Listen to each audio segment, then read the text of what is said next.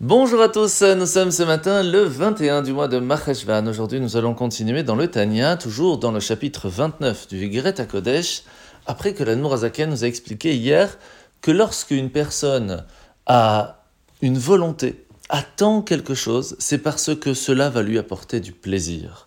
La volonté d'une personne est attachée à son sentiment premier, celle de vouloir avoir le bonheur de retrouver un certain plaisir, et c'est pour cela que la volonté de Dieu, que nous fassions la Torah et les mitzvot, que nous l'étudions, que nous recherchions, le pourquoi du comment nous sommes ici, et que nous allons faire en fin de compte ce que Dieu attend de nous, va lui apporter un plaisir très très très grand.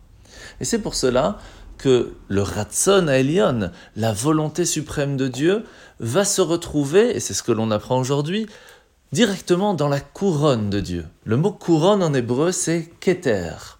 Keter qui a la valeur numérique de 620.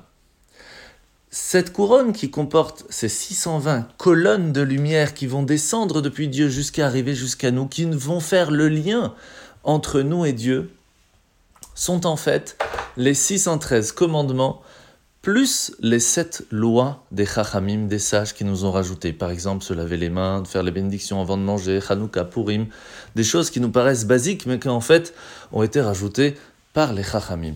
Il faut savoir que toutes ces colonnes de lumière sont, si on veut dire, vides au milieu et permettent à ce que l'âme, la neshama, puisse se connecter à Dieu et donner du plaisir à Dieu et de retour recevoir ses bénédictions. Et c'est pour cela que si on veut nous aussi profiter du bonheur suprême qui est d'être attaché à Dieu, de recevoir ses bénédictions, bien tout simple, lorsque nous allons faire la Torah, les mitzvot, nous allons étudier, nous allons essayer de savoir qu'est-ce qu'il attend de nous et nous allons le faire, eh bien nous nous attacherons grâce à cela à Kadosh Baruch la mitzvah de ce matin, mitzvah négative numéro 150, c'est l'interdiction qui nous a été faite de manger la seconde dîme, donc celle que l'on amène à Jérusalem pour pouvoir la manger, si nous ne sommes pas purs, parce qu'une personne se doit d'être pure même si elle l'a rachetée à Jérusalem. Mitzvah négative numéro 151, c'est l'interdiction pour une personne qui est en deuil, qui vient de perdre quelqu'un de sa famille, de manger la seconde dîme.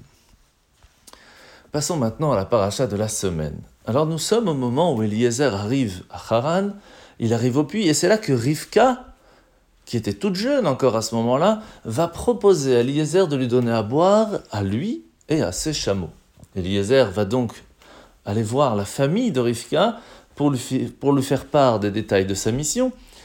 Et la première chose qu'il leur dit, c'est Sachez que toute la fortune que Abraham avait, il l'a déjà léguée à son fils Yitzhak. Et si vous donnez la possibilité à Rivka de se marier avec Yitzhak, elle sera en même temps aussi riche que lui. Ce que l'on voit ici, c'est que Avram était prêt à renoncer à toute sa fortune pour s'assurer que Yitzhak épouserait bien Rivka. Il faut savoir que Hachem est prêt aussi à prodiguer tous ses biens pour nous aider à nous de pouvoir se marier avec lui, pour pouvoir avoir un lien qui sera éternel avec lui. Et c'est pour cela que lorsque l'on prie et que l'on demande quelque chose, Hachem, il a tout et il n'est pas limité à quelques euros près, il est sans limite. Donc si on a besoin de quelque chose, il suffit de lui demander. Par contre, et c'est là que nous apprenons la technique, si on veut quelque chose, il faut savoir prononcer la phrase. Par exemple, quelqu'un qui demanderait ⁇ J'ai besoin de la santé ⁇ La première question qu'on va lui poser, la question c'est ⁇ Pourquoi ?⁇ S'il répond ⁇ Parce que ça me permettra d'aller à la synagogue plus facilement, ça me permettra d'avoir la possibilité d'étudier convenablement, d'aller aider quelqu'un d'autre, dans ces cas-là, Hachem, lui dit, mais je suis prêt à donner tout ce que j'ai pour que tu puisses faire ce lien entre toi et moi, pour que tu puisses faire la Torah et les mitzvot. Tu as besoin d'argent, pas de problème. Mais pourquoi? Pour aller t'amuser? Non, c'est pour Shabbat. J'ai besoin de pouvoir acheter ce que j'ai besoin pour Shabbat, pour les fêtes, pour aider celui qui est dans le besoin. Mais il n'y a aucun souci, alors profite. Et c'est ça que nous apprend la paracha aujourd'hui. Demandez ce que vous avez besoin pour Hachem, pour votre prochain. Et là, vous recevrez sans aucune limite. Bonne journée à tous et à demain.